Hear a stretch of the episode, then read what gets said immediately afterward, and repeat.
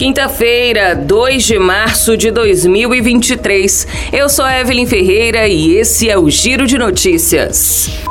Os primeiros resultados do censo 2022 devem ser divulgados no final de abril, de acordo com o IBGE. Depois de enfrentar diversos problemas e atrasos, o Instituto encerrou a fase da coleta domiciliar da pesquisa, alcançando cerca de 189 milhões e 200 mil pessoas, o que corresponde a 91% da população brasileira, de acordo com a prévia divulgada no final do ano passado. Nesta quarta-feira começou a etapa de apuração em que os técnicos analisam, checam e refinam os dados coletados. Ao longo do mês, pode ser preciso retornar a alguns domicílios, inclusive para verificar se casas encontradas vazias realmente estão desocupadas.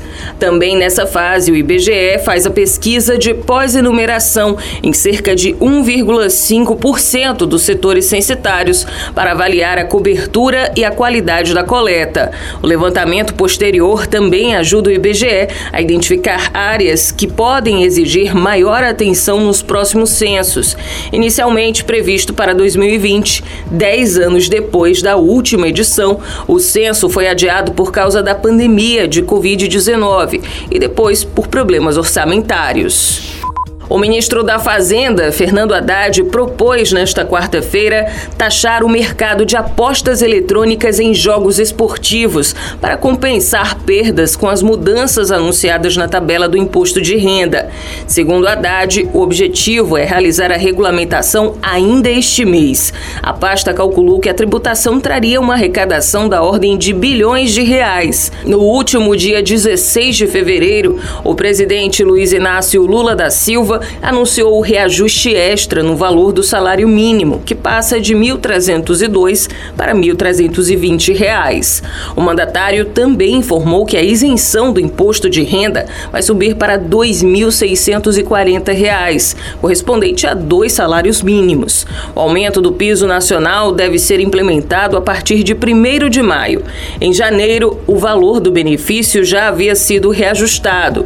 O petista ainda detalhou que, ao longo longo do mandato, a isenção do imposto deve aumentar progressivamente até atingir os 5 mil reais. A elevação da faixa de isenção foi uma das promessas de campanha do petista, que seguiu sendo repetida nas primeiras semanas do governo.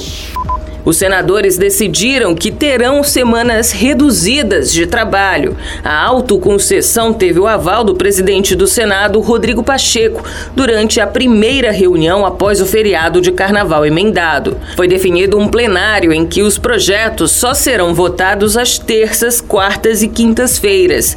Já as segundas e sextas serão destinadas a sessões não deliberativas. Sendo assim, caso os parlamentares não compareçam nesses dois dias não será considerado falta. Também foi acordado que às terças e quartas os expedientes só começam à tarde, às 14 horas, com votação iniciando apenas a partir das 4 da tarde. Só será aplicado desconto no salário em caso de falta nessas votações em plenário. Já no período da manhã, ocorrerão sessões nas comissões temáticas. Além disso, foi instituído pelos senadores o mês de três semanas. No novo formato, o trabalho será será remoto e com pauta tranquila na última semana do mês. Desta forma, os parlamentares só terão de trabalhar nove dias no mês em Brasília. O Giro de Notícias tem produção de Igor Silveira, na sonoplastia André do Vale. Essas e outras notícias você confere no gcmais.com.br.